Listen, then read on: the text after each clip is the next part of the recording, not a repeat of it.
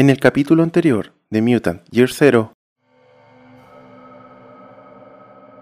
la normalidad del arca se vio interrumpida por la llegada de alguien extraño que al parecer está malherido o maltrecho y que tiene claros signos del parecer de no ser un mutante. Ok, este tipo se queda con nosotros, ¿está claro? Empiezo como a, a, graznar para entrar como a la cabeza del tipo y digo, estás mal, estás equivocado, estás mal, estás equivocado. Guac. Yo miro a Cristor y le digo, ¿desde cuándo te crees el líder de, del arca? El anciano es quien toma las decisiones, es él quien tiene que ver qué está pasando acá.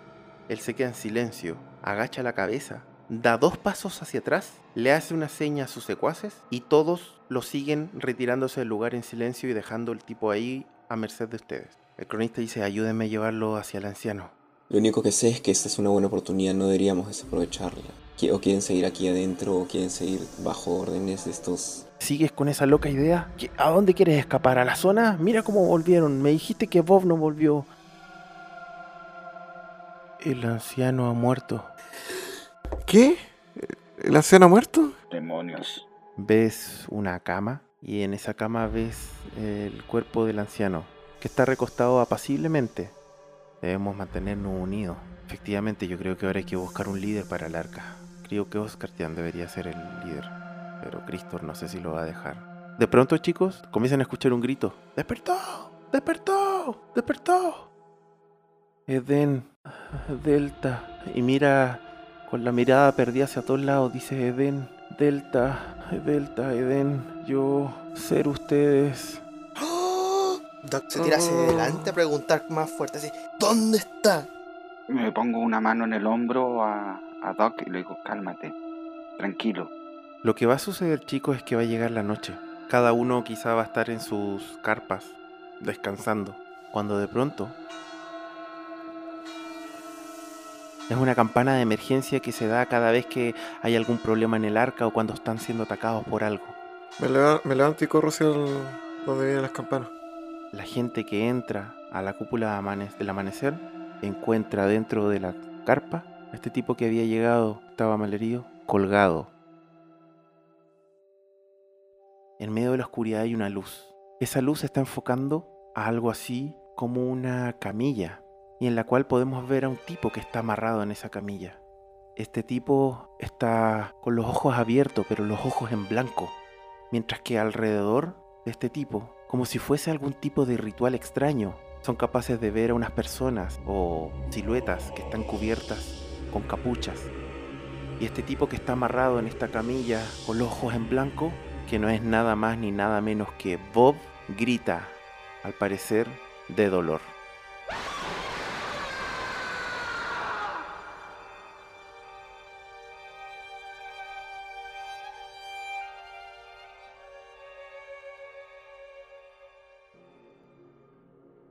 Y como siempre, después de esta introducción, es un agrado para mí darles a todos y todas una cordial bienvenida a una sesión más de nuestra queridísima campaña que se está llevando acá en el podcast de La Cueva del Loco de Mutant Year Zero. ¿Cómo están todos? Mi nombre es Paolo, alias el Loco, y estamos acá una vez más para jugar esta campaña, que está muy entretenida. Y como siempre vamos a partir saludando a nuestros jugadores. Partiendo por el señor Lucifer. ¿Cómo está, señor Lucifer?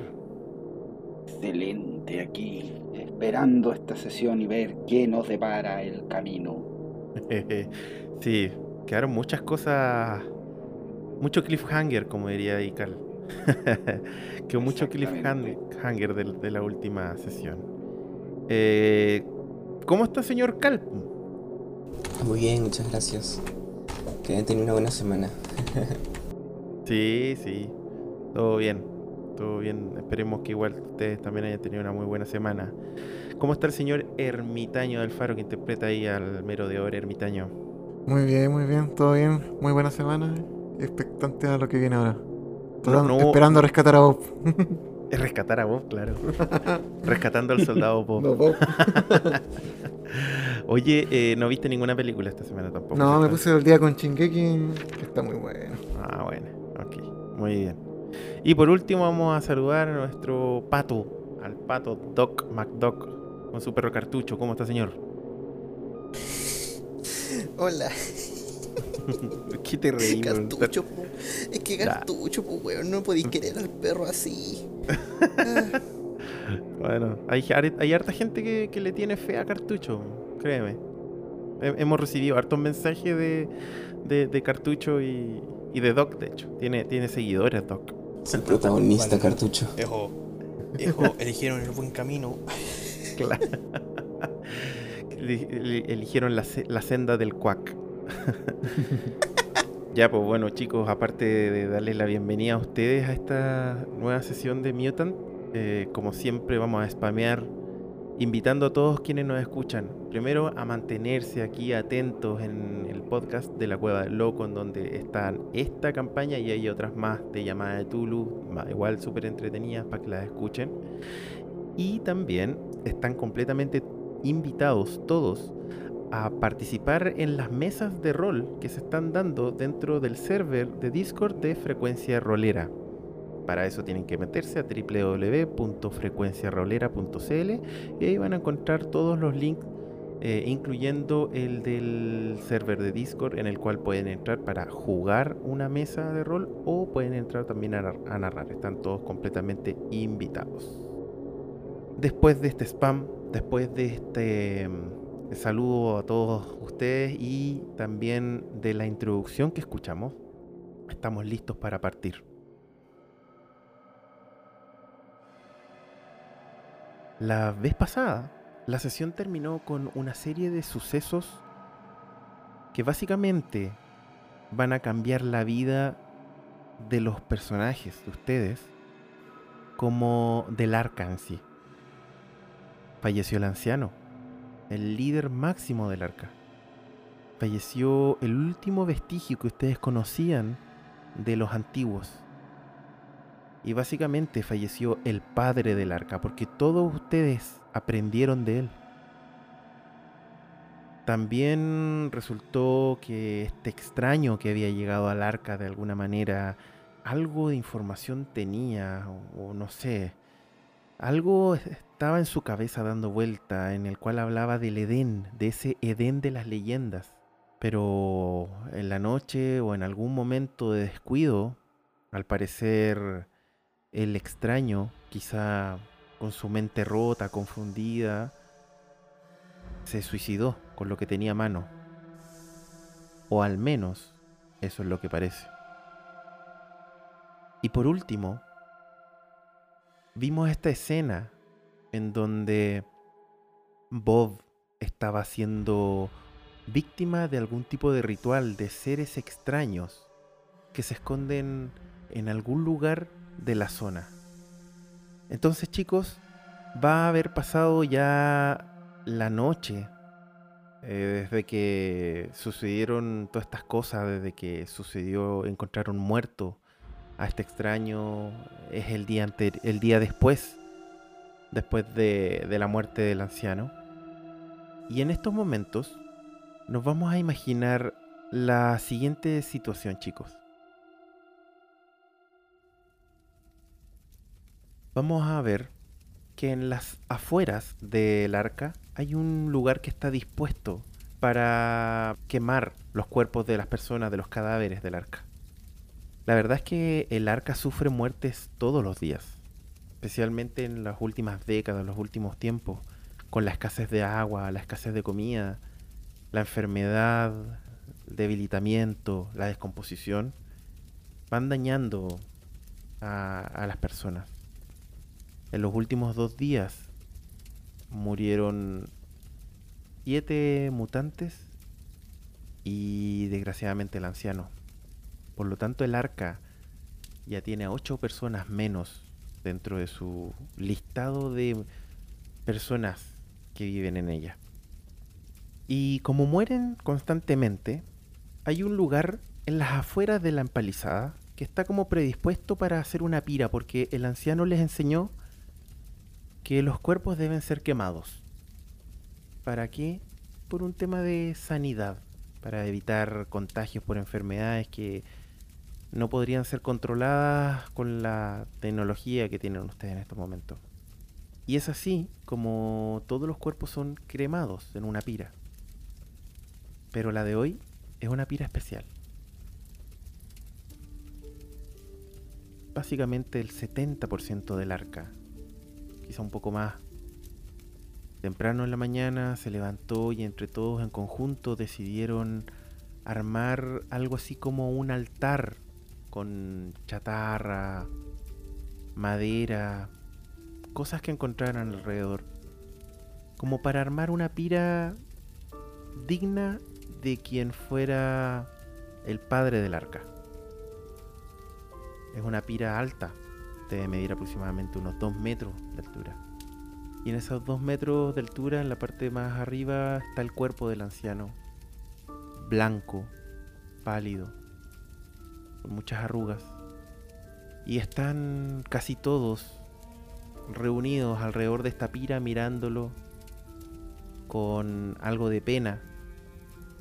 Y la verdad es que si hay algo que quizá les puede llamar la atención, chicos, es el hecho de que el jefe Moamin y su séquito de personas no está. El tipo no participó de absolutamente nada, ni siquiera para cremar al anciano. Y en eso también te llama la atención una cosa, Lucifer, porque tampoco se encuentra Clare entre ellos, entre las personas que fueron a ver la pira. Clare no está. Y ya te estás quizá empezando a preocupar. A mí me gustaría conocer un poco más cuáles son cuál es el pensamiento o cuáles son los sentimientos que tiene Lucifer ante Clare, esta arregladora también que a la cual entiendo que Lucifer quiere ayudar a que cumpla su sueño. Cuéntanos un poco, Lucifer. Clare es, decirlo de alguna manera, como la hermana chica que no tuvo. La, la crió cuando se conocieron en, cuando él era un eh, par de años mayor que ella. Un par de años mayor que ella. Y lo que hace eh, cuando la encontró en la calle fue empezar a alimentarla y, le enseñó todo lo que sabía para poder sobrevivir. Y claro, Clara es una arregladora igual que él, pero ella se enfoca más en, en hacer negocios no tan negocios más honestos, eh, que es lo que podría ser un poco Lucifer, que Lucifer igual tiene una moral bastante más eh, egoísta, pensándolo desde un punto de vista, pero quiere que Clare triunfe porque eh, la ve brillar de una manera que no ve a otros dentro del, del arca. Siente que es la persona más eh, preparada y, y con mayores eh, virtudes que puede tener la- el arca. Por eso él quiere que triunfe y logre todos sus sueños. Bueno, esta joven que tú, que en tu caso para ti es como, como tu hermana chica, como tú lo, indicabas, no se encuentra. Y es algo que claramente te preocupa. Doc, tú estás con tu perro. Ya, eh, tienes hambre. Tienes sed. Bien no te sientes, para nada. En tu caso, Lucifer, igual, tú tienes bastante sed. Porque desgraciadamente, al menos para ti, Doc, se te acabaron ya todas tus raciones. No tienes con qué alimentarte ni beber. Y en tu caso, Lucifer, a ti solamente te quedaba comida, pero agua no.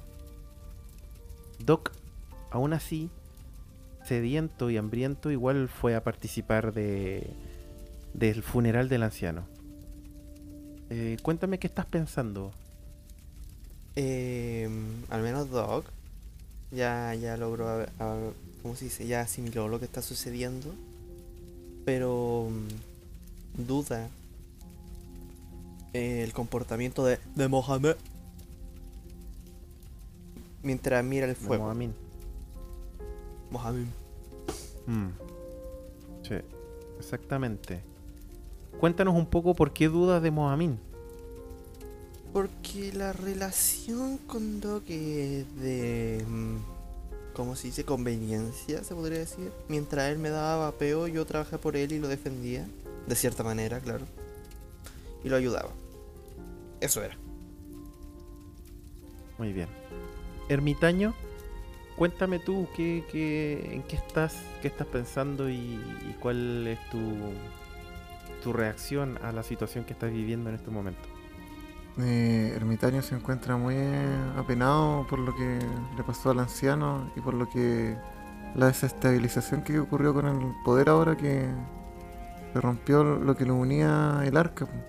Entonces, más que nada, aparte de la tristeza, es la preocupación de lo que se viene y cómo esta ruptura del poder significa que hay que buscar aliados y cómo organizarse. Por lo mismo está pensando mm, juntarse con su grupo que salió a la zona para poder eh, coordinar algo, ya que está tan desarticulado el arca que realmente necesita generarse unión. Perfecto, perfecto. Y Cal, en tu caso, para que tú sepas, temprano en la mañana los secuaces de Cristor los sacaron a todos ustedes, a los esclavos, y los llevaron en un gesto, no sé, llamémoslo de compasión o lo que sea, o de respeto. Cristor podrá ser muy déspota y todo, pero igual fue y en silencio participó del funeral del anciano y obligó a que todos estén presentes, incluyéndolo a ustedes, a los esclavos. Cuéntanos en qué estás mientras observas este esta pira. Ah, bueno, para Cal, este. Sí, precisamente es un, es un acontecimiento bastante importante. Eh, como había mencionado antes, no solo por, por, la, gran, por la gran pérdida que es la, la muerte del anciano, sino también porque piensa que de alguna forma esto eventualmente va a generar algún cambio importante y él quiere buscar ser partícipe, o al menos hacer partícipe a los, a los a sus compañeros esclavos de este cambio y que puedan tener este, mayor voz y, si es posible liberarlos así sea la fuerza. Ahora él piensa que esto no va a poder hacerlo solo, especialmente porque en realidad él nunca fue el, el- esclavo más listo, por así decirlo, y él sabe que va a necesitar eh, ayuda especialmente de, también de todos los esclavos y especialmente de Ariel, la vieja amiga de ella, de él. Y Sí, que ¿me, puede- ¿me puedes ahondar un poquitito respecto de esa relación de mm, Cal con Eriel? ¿Qué es lo que siente Cal por Eriel? eh, bastante admiración y un gran sentido de- del deber para protegerla, pero admiración más que nada. Eriela había sido hija de un, un- un anciano esclavo que él apreciaba mucho, que prácticamente él siente que le debe la vida, eh, por, la por el cuidado que tuvo en su juventud de Cal. Y incluso Ariel se recompuso más rápidamente porque es una mujer bastante eh, eh, bastante voluntad, una voluntad fuerte y se recompuso bastante esa pérdida, pero incluso para Cal no, no, no fue tan fácil. Y él, él- Cal cree que de alguna forma eh, ella es la que va a liderar, liderar esta liberación de los esclavos o ella va a ser la, la partícipe protagonista de este movimiento. Piensa ir a buscarla de alguna forma. Por eso es que ha estado buscándola ya constantemente. Piensa este clamar su ayuda. Muy bien. Tal cual como cada uno de ustedes acaba de narrarlo, se encuentran igual en silencio, pensando, sumidos en sus pensamientos y en sus sentimientos respecto de lo que significa que el anciano ya no esté entre ustedes. Igual entre medio se escucha el llanto de varias personas. Imagínense a más de 100 personas que están reunidas alrededor de una gran hoguera en la cual se está yendo el padre de cada una de esas 100 personas. La escena es bastante conmovedora y les aprieta quizá un poco el corazón o les aprieta el pecho, haciéndolos sentir esa angustia de cuando a veces no puedes respirar. Es fuerte, la escena es bastante fuerte. Sin embargo, chicos, par de minutos después, cuando ya la hoguera se está extinguiendo, se comienza a mm, básicamente a disgregar el grupo y cada uno volver, entre comillas, sus quehaceres, aunque con esa sensación de ¿qué vamos a hacer ahora? Cuando cada uno de los cronistas se va acercando como a todos, a, a cada grupo, porque se van a hay, hay pequeños grupos de personas, siempre hay, hay eh, acumulaciones, por así decirlo, de, de gente que se lleva mejor, ¿ya? Y que quizás se quedan conversando en diferentes lugares y cosas por el estilo. Y los cronistas se dedican a pasar de boca en boca el mensaje de que después de la pira, que todos se dirijan a la carpa de las asambleas. Y en eso, quien se acerca a ustedes es Chas, tu amigo ermitaño. Él dice, chicos, por favor, yo creo que es momento de que vayamos a la asamblea. Debemos hacer una asamblea de emergencia urgente. Qué Hay bueno que estás acá, Chas. Sí, ermitaño, un gusto verte. Sí, estaba esperando que estuviera acá porque igual necesitaba que conversáramos y quiero que conversemos con nuestro amigo, pero después de la asamblea. Sí, claro.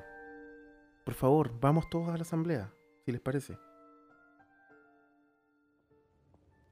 Un par de minutos después, vamos a decir que es aproximadamente las 10, 11 de la mañana ya, se logra congregar a la mayor cantidad de gente en, en esa asamblea. Pero para variar, Moamin y su séquito no aparece. Y nuevamente Lucifer. Entre las personas que no aparecen está Clare. Sí, me empiezo a preocupar ya. Mm, Voy a tener que invertir tiempo en ver dónde está. Ok. La lógica me dice que está con, con Noa- Noamin, Ujú, pero no quiero pensar eso. Ok. Empiezan a escuchar el típico grito de ya silencio, silencio de una persona. Y en este caso es Chas, ermitaño. Chas es el que al parecer va como a, a ser de vocero de esta asamblea. Por favor, todos, hermanos, silencio, silencio. Los cronistas de la cúpula del amanecer los hemos llamado y los hemos convocado a todos ustedes. Porque tenemos que tomar decisiones, hermanos. El arca en estos momentos pende de un hilo. Y todos ustedes saben que si el arca pende de un hilo, nuestras vidas penden de un hilo. Hace muy pocos instantes acabamos. Y lo dice así como botando un, un suspiro de angustia. Acabamos de cremar a nuestro líder, a quien básicamente guió nuestro camino hasta donde estamos y al quien nos ha mantenido con vida y nos ha dado el conocimiento que tenemos. Y él ya no está. Eh, perdón. Se tapa la boca un poco como tratando de tratando de ahogar un llanto. Un claro llanto, de hecho se le nota el nudo en la garganta. Perdónenme, hermanos, pero esto me duele quizá al igual que ustedes. El tema está en que necesitamos un líder. Necesitamos que alguien lidere los designios del destino del arca. Y eso lo tiene que proponer la asamblea. Y en ese instante se para inmediatamente Cristor, imponente, con su pecho bien inflado y dice, No necesitan buscar. Yo soy el líder del arca ahora. e inmediatamente empiezan los murmuros, los rumores, casi gritos incluso, gente que se niega, algunas otras personas que murmuran al parecer accediendo. Claramente el arca está dividida. Madre mía, no. Disculpa, Pablo, ¿hay más esclavos cerca, aparte de los que son de Cristo? O sea, ¿están los otros de Moamin? No, no está. No, no hay nadie, Nadie. de Moamin, no hay nadie más. ¿Está Ariel no Oscar está, Ten? obviamente. Sí, Oscar Diaten está ahí, parado, mirando de manera seria, quizá. De hecho, está con su mano derecha frotándose la barbilla, pensativo. Mirando lo que dice Cristor. Pero no habla. La verdad es que Oscar Tian tarde mal y nunca habla.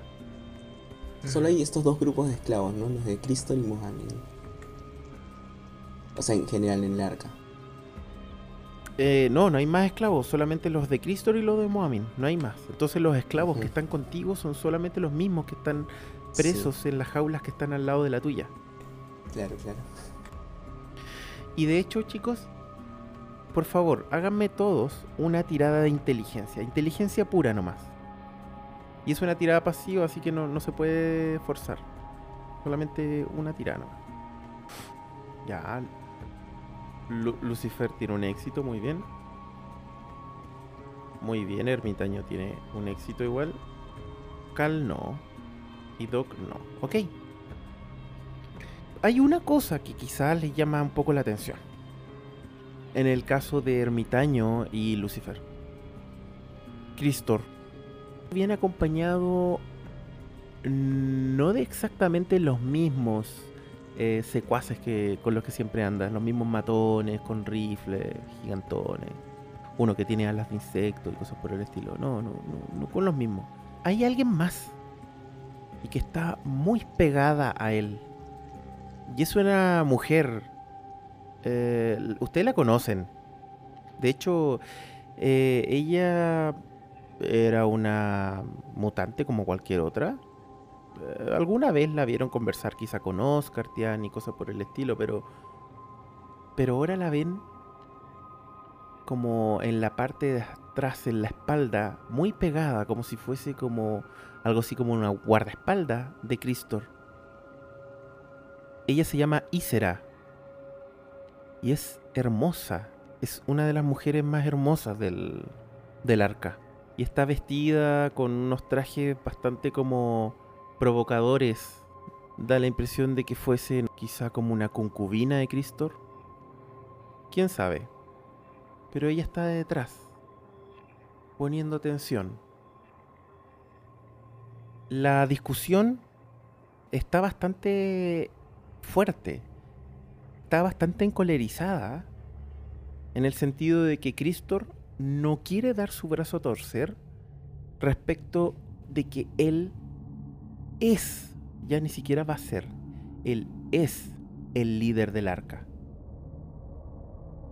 Es más, cuando lo dice, dice, Yo soy el líder del arca. Quienes están conmigo pueden seguir sus vidas en paz. Quienes no son mis enemigos. Y ya saben qué es lo que les pasa a mis enemigos. Y cuando dice eso, su grupo de matones como que da un paso hacia adelante de manera intimidante, mostrando sus rifles, sus bates con pincho y con cara de como que yo nosotros vamos a hacer cumplir la palabra de mi de mi jefe. Insisto, todavía hay rumores, hay gritos, algunos se niegan, pero a diferencia de otras veces, al parecer el arca está bastante más dividida. No se podría decir de que la mayoría del arca está en desacuerdo con esta decisión, sino de que mitad y mitad. Aunque probablemente la mitad que está aceptando quizás lo hace por miedo. Lucifer, ¿Cuál es tu posición al respecto? Yo veo que Cristo se levanta y me hierve un poco la sangre. No, Cristo no es una de mis personas favoritas y, y creo que Cristo va a traer la ruina al, al arca. Estoy tentado de hacerme frente, pero también cauto del, del grupo que está detrás de él. Necesito un apoyo para poder enfrentarme a él. Eh, ¿Y Doc? ¿Va a hacer algo? Ya, me, me- me acerco a Lucifer y como... Vamos a dejar que pase esto. No, no es la idea. Por cierto, Doc, voy a hacer una tirada, ¿ya? Que tú la vas a ver en este preciso instante. Voy a... Vas a ver la tirada que voy a hacer. Reza. reza. Para que no me salga ningún éxito nomás. Ya, ok. Cuando tú te acercas a Lucifer, Cristor te dice... Hey tú, pato. ¿De qué lado estás?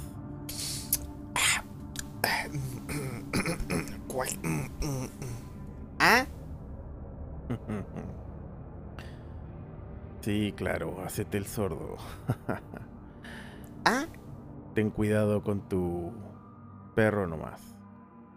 Y sonríe con una sonrisa muy... ¡Oh, qué cabrón! Ermitaño, Yo me levanto, me, eh, como que me separo un poco del grupo me- para el fondo distanciarme de- del resto y me adelanto y digo, Cristo, ¿quiere iniciar una guerra? Siempre hemos funcionado como una unidad en el arca. ¿Por qué quiere romper todo lo que logró el anciano? ¿En un día? No ha pasado nada desde que nuestro querido líder llamado anciano murió y ya quiere apoderarte de todo. Ten más respeto. ¿Puedo usar un punto de, de mutación para que, para que le dé miedo? Así como... lo que pasa es que no, porque el miedo no es un pensamiento. Tú puedes plantar eh, pensamientos sencillos, pero no Eh, sentimientos ya, o no una ¿Cómo emoción. se llama? ¿Cómo se llama esa cuando alguien rompe algo, así como rompe, pero no no fi- material, algo físico? O sea, Ya, pero tranquilo, busca tú por mientras la palabra que me quieres decir, mientras yo sigo resolviendo la- el conflicto social que hay entre Ermitaño y Cristo en este preciso instante. Viejo, felizmente está hablando, está a punto de martirizarme, viejo. Te mira, De a poco se van dando quiénes son los que me siguen y quién no. Solo lo voy a repetir una sola vez. Y será la última. Yo soy en estos momentos el líder del arca. Quienes me siguen, su vida es completamente normal. Quienes no, son mis enemigos. Y ya saben lo que les sucede a mis enemigos. Cal, ¿tú vas a hacer algo? Sí, sí, sí, Cal está que se recontraguanta. A ver. Para empezar, Cal, Cal está este, escuchando atentamente y realmente está tratando de aguantarse, pero se nota que las cadenas le tiemblan en las manos. Está No, tú no, puño, por si acaso tú no estás encadenado, ¿ah? Acuérdate Ah, que a los perfecto. esclavos, a los esclavos, Cristo nunca los tiene encadenados, los tiene dentro de Y, jaulas. mis- y mi arma. y tengo mi arma, mi cadena. Sí, las tiene, las tiene, sí, sí las tiene. Cal está tenso, está, está primero eh, los observa a ustedes, ¿no? Sus compañeros con lo que había acababa de llegar de viaje. Eh, vio que Ermitaño había dicho unas palabras, pero al ver que Cristor estaba reafirmando esto con insistencia y, y justo después, inmediatamente después de lo que acaba de decir, ¿no? De que quien lo apoye tendrá vidas normales y tal. eh, ya no puede aguantar más. Y alzando la voz le dice... ¡No! ¡Jamás! ¡Ya basta, Cristor! Vidas... vidas normales. ¿Tú crees que vivir en jaulas son vidas normales? Tú ves y todos ven cómo los ojos de Cristor se abren de par en par.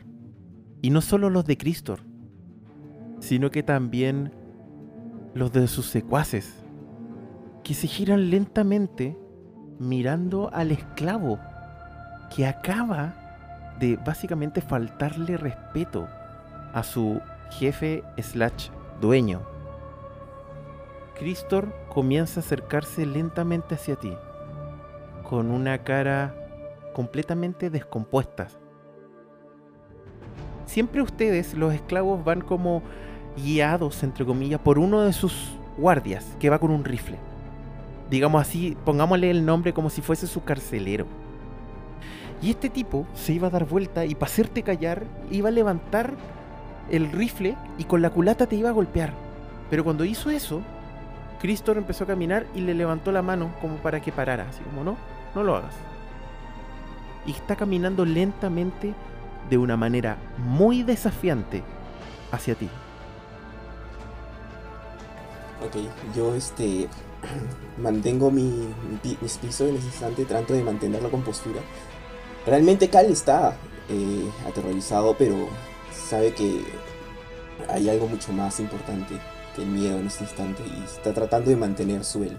Lo está mirando también desafiante, eh, preparado para defenderse, Perfecto. si es posible. Ahora sí, por favor, Lucifer, cuéntame, ¿tú quieres hacer algo, decir algo? Sí. Me levanto, porque estaba sentado. Me levanto y le, y le grito, Cristor, este es el tipo de líder que quieres ser. Cristor parece no escucharte. Cristor pareciera ser una roca. Una roca que camina Voy corriendo. lentamente hacia él. Voy corriendo hacia para ponerme en el medio. Para ponerte en medio, perfecto. Doc, ¿qué haces? Ya, quiero. ¿Puedo gastar dos puntos de mutación? Uno para decirle.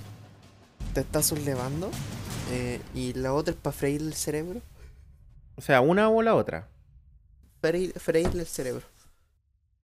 Ya, le vas a empezar a hacer daño como psíquico. Perfecto. Ya, muy bien. ¿Y Ermitaño qué va a hacer? Primero vamos a... Quiero escuchar cuál va a ser cada una de las acciones porque todo esto se va a dar al mismo tiempo. Quiero saber qué hace Ermitaño y de ahí vamos a resolver. Ermitaño, ¿qué haces tú? Eh, yo, como estoy en el fondo viendo lo, lo que está pasando con, con Cal, eh, voy a usar mi mutación de tiritirotero con el que quería golpearlo con la culata para eh, controlar, Para controlarlo. para generar como una... Para controlar que quería golpear a Cal primero con la culata, a ese. Ya, perfecto. Entonces, vamos a hacer dos tiradas. Vamos a hacer una tirada por cada uno. Cal simplemente se quedó ahí, eh, de pie, firme, con miedo en su interior, pero aún así tratando de reprimir el miedo. Firme, frente, mirándolo, frente a frente, ojo a ojo, cómo se le viene acercando su jefe. Lucifer, tú tratas de ponerte en medio, pero acuérdate que tienes una rodilla rota. Así que háceme una tirada de moverse. Con acuérdate que tienes menos 2 a la tirada. Muy bien, tienes un éxito, lo logras. Muy bien. Nárrame tú cómo, eh, cojeando, llegas hasta ese punto, a pararte justo enfrente entre Cristor y Cal. ¿Cómo lo haces? Adelante. Voy, yo me pude conseguir un bastón eh, para poder moverme un poco más fácil. Apuro el paso con dolor, me voy comiendo el dolor. Pero tengo que hacerlo así si es que quiero que mis planes funcionen. Cuando llego al lado de. me pongo frente de, de Cal, enfrentándome a Cristo, y levanto mi, mi bastón para generar un poco de distancia.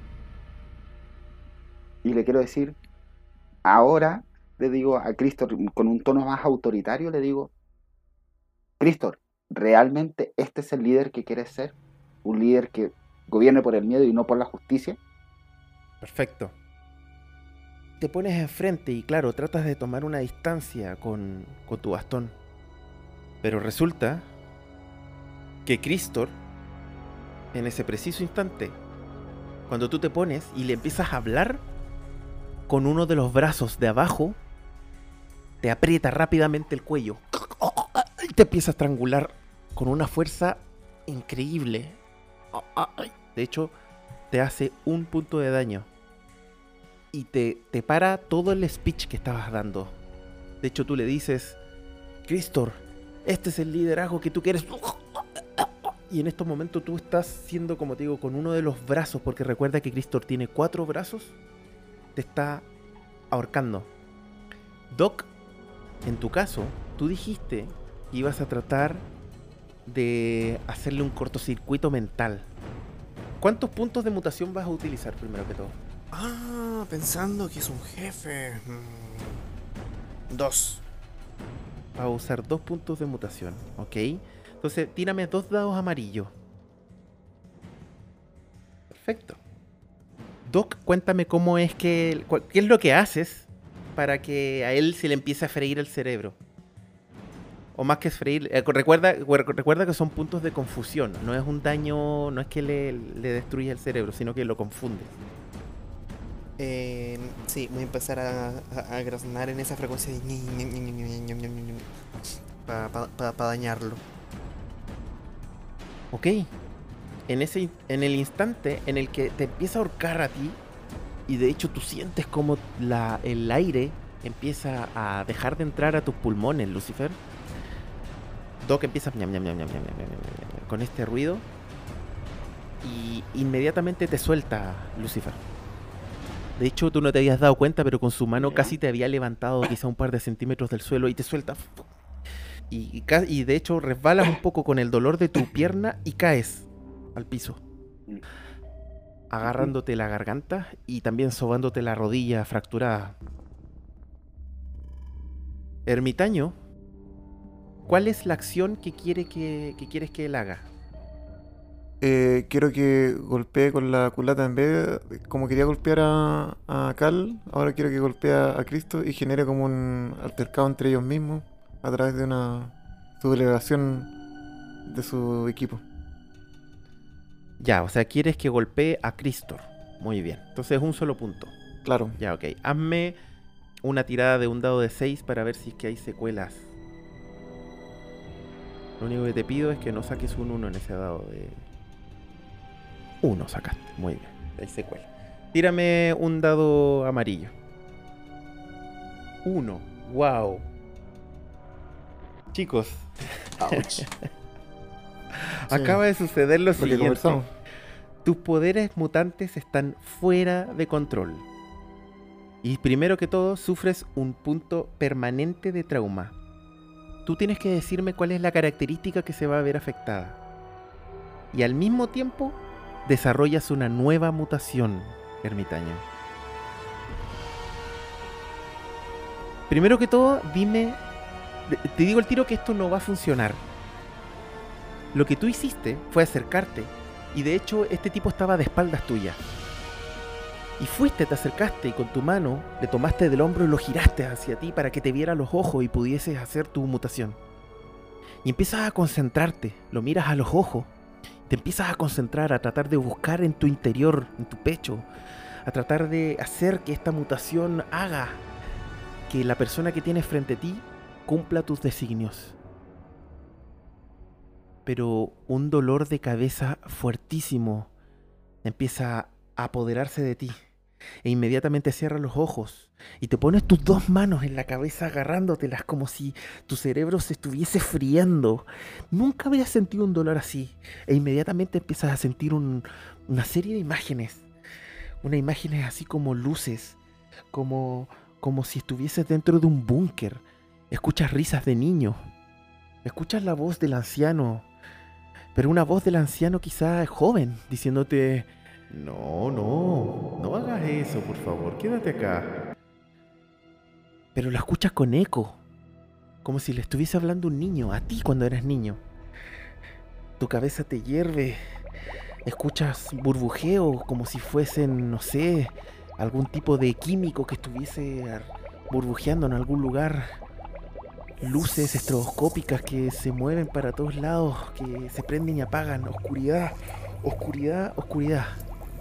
Ermitaño, dime cuál es la característica que se te va a ver afectada para siempre. Mm, inteligencia. Inteligencia, muy bien. Entonces tu inteligencia en este momento pasa a ser 2. Y cuéntame, y, y vamos a hacer una tirada. Tírame un dado de 66. De pronto, de pronto, eh, tu cabeza, ustedes, y estos chicos lo están viendo todos, ¿ah? Todos ven esto. Todos ven cómo ermitaño se agarra la cabeza, empieza a decir, no, no, ¡Ah! no, Y empieza a gritar como loco, como loco. Y, y de hecho como que la, la tensión del lugar y toda la situación se, se vuelve extraña. La gente que está alrededor, los, los mutantes, las personas se alejan un poco y generan como, como un semicírculo. Mientras Ermitaño está de rodillas agarrándose la cabeza y de pronto todos los metales que hay alrededor de él comienzan a tiritar. Y de repente todos empiezan a tirarse hacia él. A una velocidad increíble, como si como si le estuviesen disparando. Como si mágicamente todas las cosas que hay de metal que hay en, el- en esta carpa levitaran un par de segundos y se fueran disparados hacia su cuerpo. Es tan fuerte que los metales, al golpearlo, se le in- internan en la carne. Es como literalmente como si estuviese recibiendo balazos. Hasta que llega un momento, bueno, empieza a haber un montón de sangre en el suelo y llega un momento en el que él ya no da más y cae inconsciente. Mientras tanto, Cristor está eh, con la cabeza eh, como, como que suelta a... so- soltó a Lucifer, te queda mirando, queda mirando a todo el mundo y retrocede, da dos pasos hacia atrás y comienza a irse. Y los que están los seguidores están lo, lo quedan mirando como, como raro. Eh, Está todo, hay una confusión inmensa, nadie entiende nada. ¿Qué fue lo que sucedió? Nadie entiende absolutamente nada. Y sus seguidores se van y lo empiezan a seguir. Lucifer, ¿qué haces? Empiezo a, a levantar tosiendo. ¿Está todavía Cristor? No, Cristor ya no está. Ah, no se fue. Me giro a la asamblea gritando un poco con la tos y les digo, ¿en serio creen que este es el líder que necesita el arca? ¿Miedo? En vez de pensar fríamente y buscar soluciones para que todos podamos vivir teniendo esclavos encerrados en jaulas. No es mi líder y espero que no salga de ustedes. Feliciten a, a Cal, Cal de tener los cojones suficientes para poder enfrentarse a ese maldito. Y me giro y le digo, el corazón de él, de Cal, es lo que necesitamos. Él sería un buen líder. Cal, ¿qué haces? ya, no, pero, pero, perdón, vamos a ver qué es lo que sucede, a ver si resulta. Háceme una tirada de manipulación, Lucifer. Pero tienes. Perfecto. Pero, pero primero, no puedes utilizar adulador mezquino, porque el adulador mezquino es como para No. dañar. Y segundo, estás literalmente, literalmente tratando de manipular a toda el arca. La cantidad de personas que tenía ahí es altísima. Por lo tanto, es muy difícil. Así que vas a tener un menos 2 a tu tirada de manipulación. ¿Ya? Ay, miedo, miedo, miedo. No veo. Tienes un éxito en este momento. Tienes un éxito, lo estás logrando. ¿Ya? Igual tienes un fallo, pero tienes un éxito. La puedes forzar si quieres tener una proeza. Pablo? ¿Cristor se ha ido solo, sin los esclavos, sin nosotros? Sí, Cristor se, no, Cristor se fue y se llevaron a todos los esclavos, pero a ti te, tú, tú te quedaste. Tú te quedaste. Ay, la, no sé si forzarla o no, porque lo estoy logrando, pero con una proeza lo, pues, lo, lo cerramos el trato así. Sí, voy a forzarla. Dale, pues, a ver, Vamos a cagar. ¿lo voy a hacer? No. Ya, póngale. Ya, no, sí, no importa, no importa. Sí, lo lograste. Sí, la diferencia está Sí. en que te hiciste, entre comillas, dos puntos de eh, daño, de, empatía, Ah. Uno solo, no dos. y recibiste un punto de mutación. Entonces, ya, piensa en esto. Piensa e, en, en esta situación y tú, tú me vas a narrar y vas a darme el speech ahora, de nuevo. Pero esto tiene que terminar, esto va a terminar con que toda la gente va a empezar de a poquitito a murmurar y a como a sentir y a encontrarte la razón. No va a ser una proclamación. Si hubiese sido una proeza, probablemente todos estarían en estos momentos gritando, alborotados y proclamando a Cal como el líder. En verdad Cal tiene algo que decir, pero bueno, terminen. Pero, pero, pero no fue una proeza, solamente fue un éxito normal. Por lo tanto, lo que va a suceder es que la gente, tú vas a empezar a escuchar rumor y que a la gente al parecer cree que tienes razón. Pero, cuando termine tu speech, tú vas a terminar con algo de duda. Vas a terminar quizá pensando que lo que hiciste no sé si es lo correcto. Porque no sabes si estás proclamando a alguien que efectivamente quiere ser el líder. Adelante, Lucifer, el micrófono es tuyo. Les digo, tosiendo un poco. en serio, Cristo, ¿lo quieren de líder? Disculpen. Ven violencia, abuso, miedo. No corresponde. Un líder tiene que ser justo, tiene que escuchar, tiene que ser querido, tiene que ser valiente, ser el primero. Como Khan. Ustedes lo vieron, se enfrentó a su propio amo. Algo tan macabro, la esclavitud. Necesita un corazón puro y justo, como el de Cal, para que nos guíe, para que sea la sombra del futuro en, este en esta arca.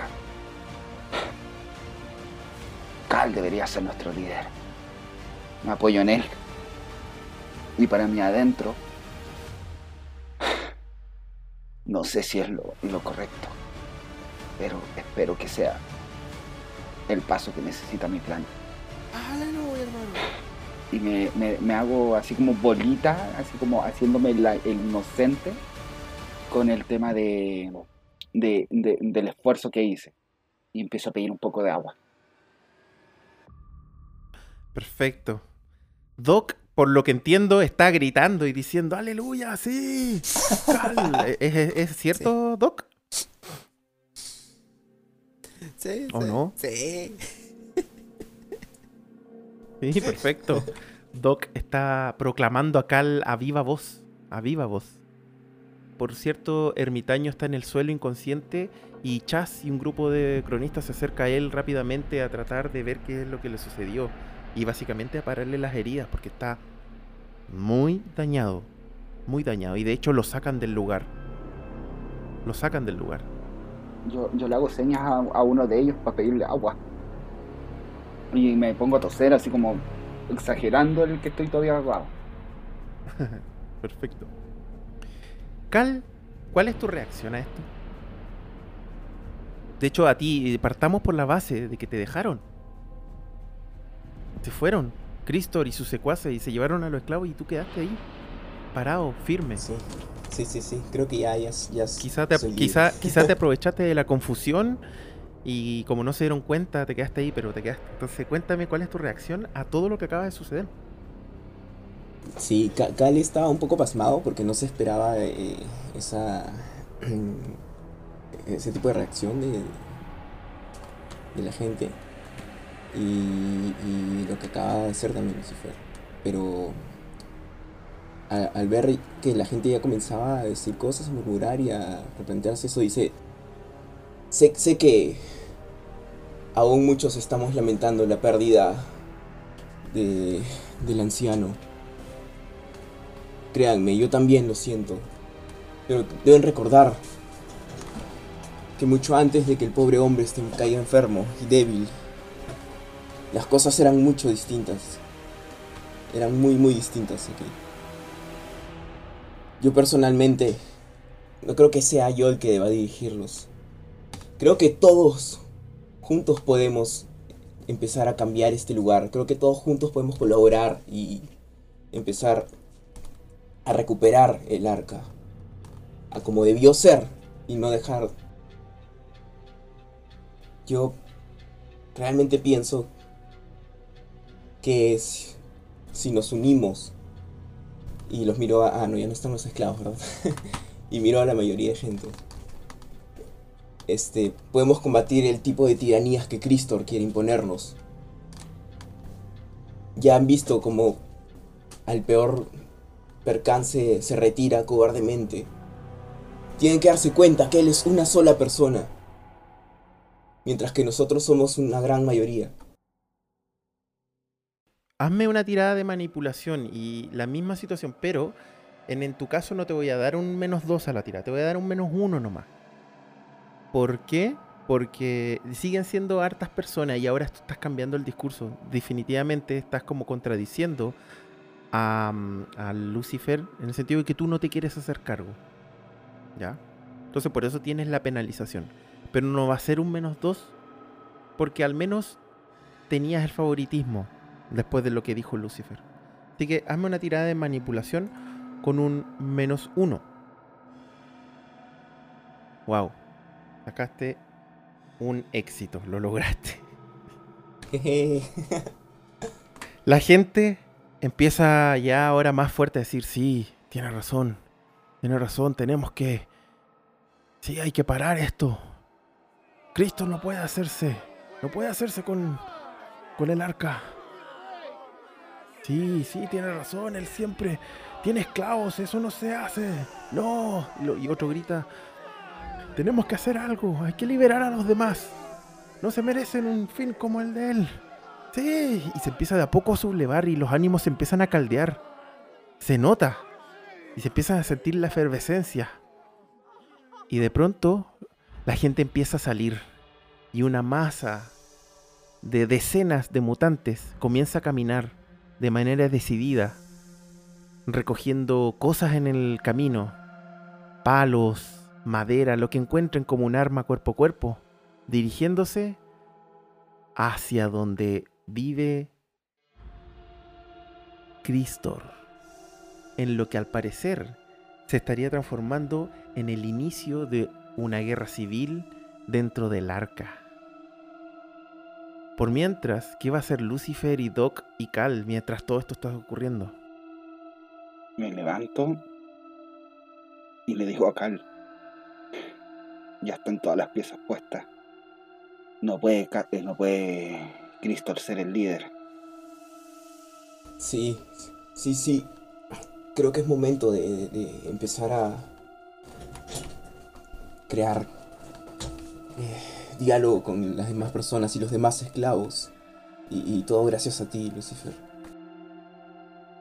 Yo me, yo me acerco a Lucifer y sí, sí, sí, aleluya, aleluya. Y felicidades por tu libertad. Eh, yo sé una duda. Dime. Dime dos. Tú, tú, sabes que yo te apoyo, pero nada es gratis. Y desde ayer que no como lo, que pude, ¿cómo se dice? Lo que nada pude comer fue algo que estaba, estaba romeando el cartucho y se lo robé. ¿Tienes algo para comer? Déjame ver, le digo. Te puedo ayudar con eso. Pero yo tengo una duda. Ante toda esta situación, ¿cómo reaccionó el, el otro el otro individuo, el que también eh, como líder, déjame ver el nombre. Oscar. Tian.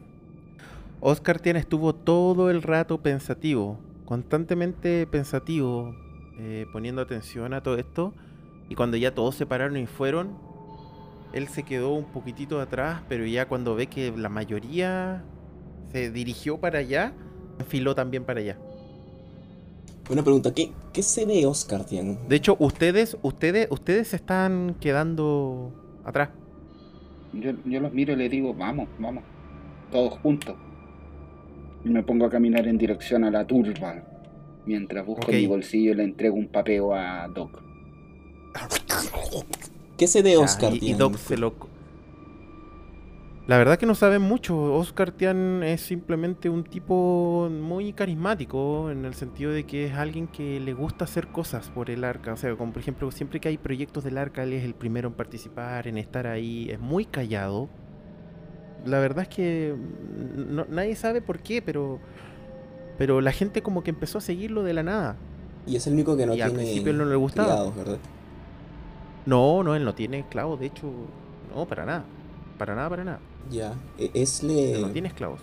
es la primera persona a la que Cal tiene intenciones de acercarse para que, que entablar conversación eh, por primera vez con la mayoría de figuras del, de- del arca. Pero él no está en estos momentos. Acuérdense que están todos yéndose ya a luchar. o a hacer, no sé qué es lo que van a hacer, pero van camino a, de manera enfurecida a donde está Cristo. Ah, ya. Yo voy en dirección allá. Sí, no, de hecho Lucifer ya salió.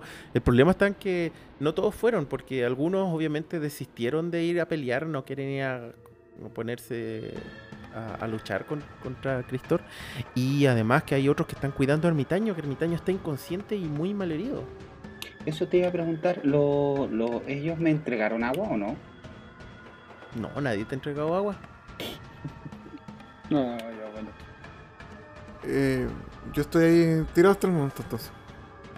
Sí, en estos momentos Ermitaño, desgraciadamente tú estás completamente inconsciente. Pero ¿sabes qué? Va a pasar esto, Ermitaño, para que no quedes solo aquí escuchando. Va a suceder esto, Ermitaño. Vas a soñar. Vas a soñar que eres pequeño. Eres niño. Te encuentras encerrado en algún tipo de búnker, por así decirlo, en algún tipo de carcasa metálica. Hay algo así como una celda, pero no con jaulas, sino que con puertas. Las paredes están dibujadas con papeles, con dibujos de un niño de 6 años, más o menos. Y hay una cama, una cama muy, muy abrigada, muy cómoda. De repente, en esta puerta, en esta puerta blanca, en esta habitación en la que tú te encuentras, que es de completamente blanca, en la puerta hay como una ventana. Imagínense como si fuesen estas puertas de manicomio, en donde cada cierto tiempo pasa un guardia o algún doctor mirando por la ventana a ver cómo está el paciente. De repente ves como una mujer de lentes, vestida como con una cotona, como si fuese doctora, observa. Ella tiene un moño agarrado, una cola, y te queda mirando un buen rato, observa lo que haces y anota un par de cosas en un blog. Y sigue caminando. Esto es algo que ella hace constantemente. Después de eso, un par de minutos después, la puerta se abre. Y te escuchas a ti mismo diciendo, papá, papá. Y ves a un tipo, un tipo que conoces, al anciano, mucho más joven, que con una sonrisa va y te abraza, te dice, ¿cómo estás? Y con ese cálido abrazo, despiertas y abres los ojos. Te encuentras muy, muy adolorido, pero sientes en tu garganta como algo que te arde y miras alrededor te duele los brazos, te duele las costillas, la cabeza, y ves a Chas y a otro cronista más que te está limpiando unas heridas. Tu cabeza te duele muchísimo, muchísimo. Pero ¿jurarías que eres capaz de sentir algo más? ¿Sientes en tu en tus oídos, en tus tímpanos como una vibración, como un constante y tratas de buscar el origen de ese ruido. Y durante un par de segundos no lo, no, lo encuentras. Pero de pronto te quedas mirando fijamente un trozo de metal que está tirado en algún lado. Y sientes que ese metal es el que emite el ruido. Y de, de la nada, con solo pensarlo, el metal comienza a avanzar, a levitar y acercarte, acercarse hacia ti. Mientras Chas y el otro cronista se quedan mirando, te miran. Así que ahora tenemos a otro imán humano. Me quedo fascinado por lo que acaba de pasar y a la vez muy adolorido mi cuerpo y también extrañamente creo que lo que soñé me produjo como una alegría y como que dentro de ese sueño siento que me reconfortó mucho mi ser. Por un momento. Chas te toma, te toca el hombro y te dice quédate acá, descansa. O si quieres te llevo, te llevamos a tu refugio. Las cosas se están poniendo feas acá en el arca. Y mientras tanto, chicos, vamos a ver lo siguiente. Vamos a ver cómo Cristor camina agarrándose la cabeza. Eh, al parecer se está cuestionando todo, se está cuestionando sus decisiones, está cuestionando lo que ha hecho, lo que ha dicho. Está cuestionando al parecer el hecho de tener esclavos. Está cuestionando muchas cosas.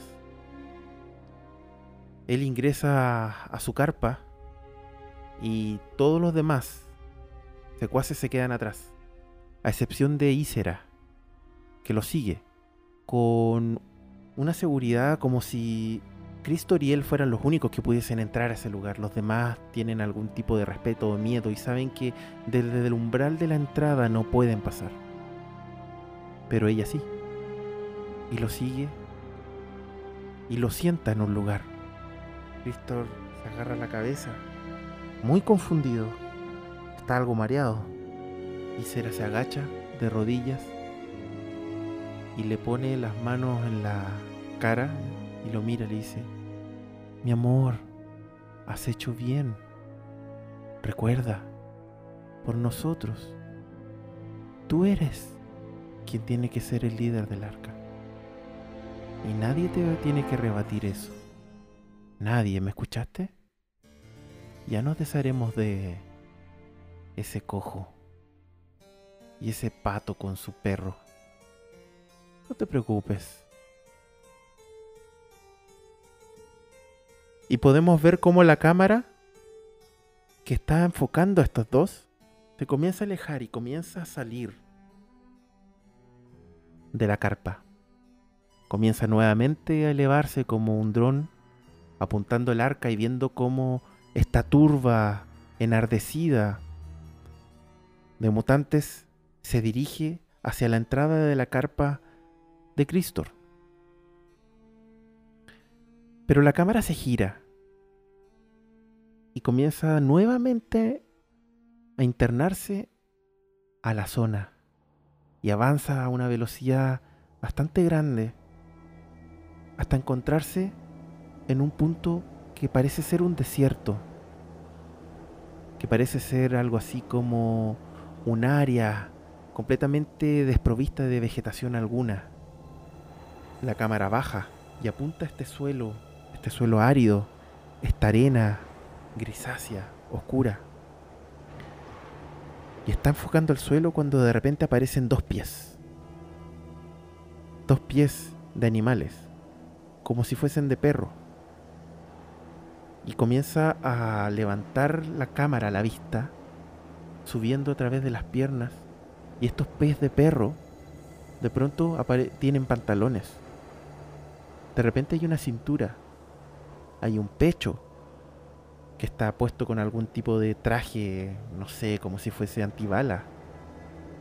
Y de repente apunta la cabeza. Y lo que ven es a como un perro humanoide que mira hacia todos lados. Este perro parado en sus dos patas, alto, que debe medir aproximadamente un metro cincuenta, un metro sesenta. Mira para todos lados con, con algo así como de precaución. Y mira para atrás haciendo una seña. Y detrás de él comienzan a aparecer otros animales mutantes. Otro perro, un lobo, un oso y un pato. Muy similar a Doc. Y al movimiento de la cabeza de este primer perro, todos comienzan a montar lo que parece ser algún tipo de campamento en medio de este desierto árido y sombrío dentro de la zona. Y con esta escena, chicos, dejamos hasta aquí esta sesión de Mutant Year Zero. ¿Cómo la pasaron, chicos? Espectacular. Y va a quedar la. Sí, a hoy quedar día- la- hoy día se sembró algo La que yo creo que la para la próxima sesión va a quedar la embarrada. La próxima sesión va a War. partir. wow. De la Civil nada War, se creó un literalmente. Civil War. De la nada dejaron la embarrada, chicos. Para tu información, por si acaso, eh, Ermitaño, te ganaste una nueva mutación.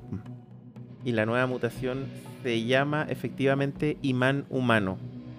Eres magneto, weón. Magneto.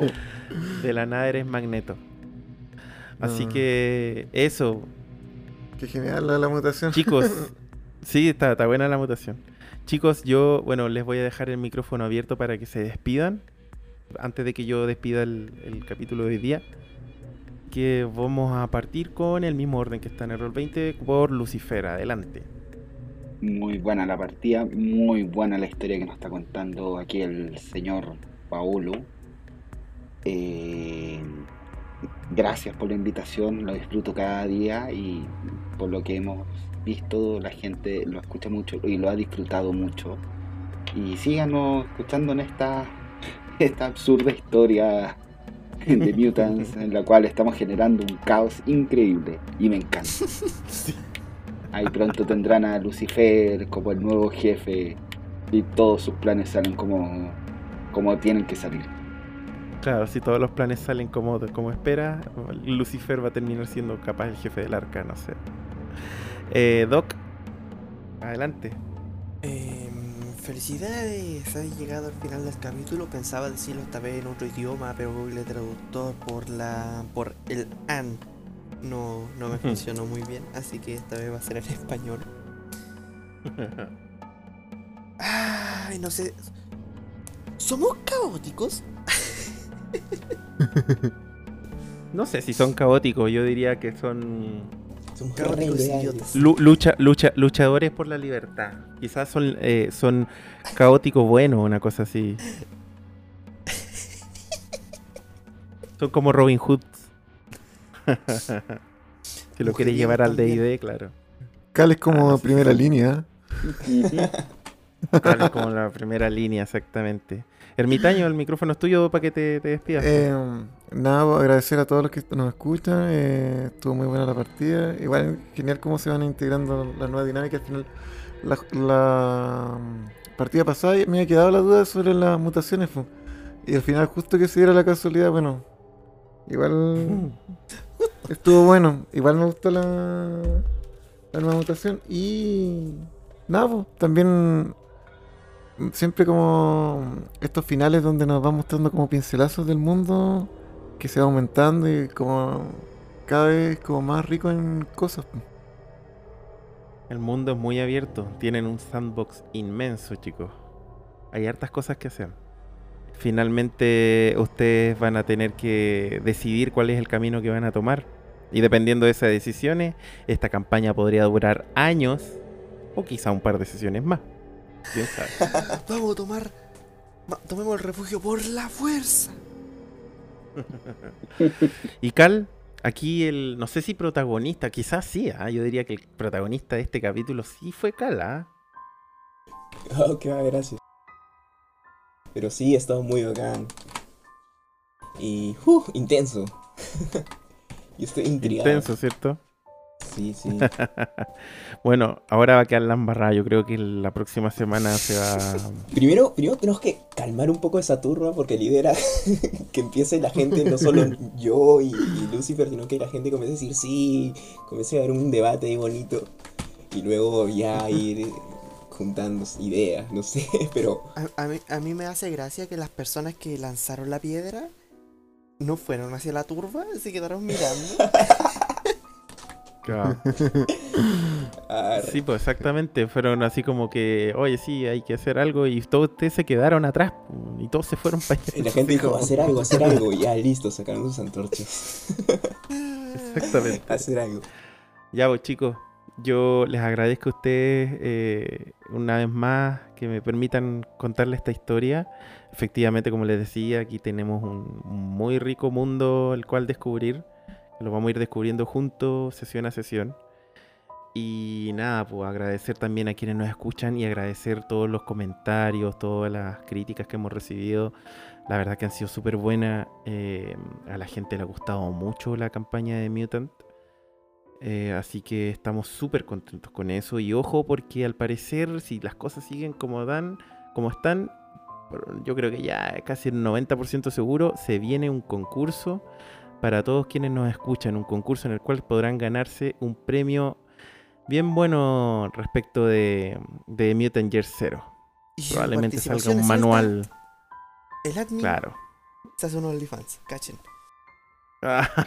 claro, exactamente. Yo me puedo hacer un OnlyFans. oh, sí, cómo no. En cosplay de mutante. Ya, chicos. Entonces, con esto yo me despido.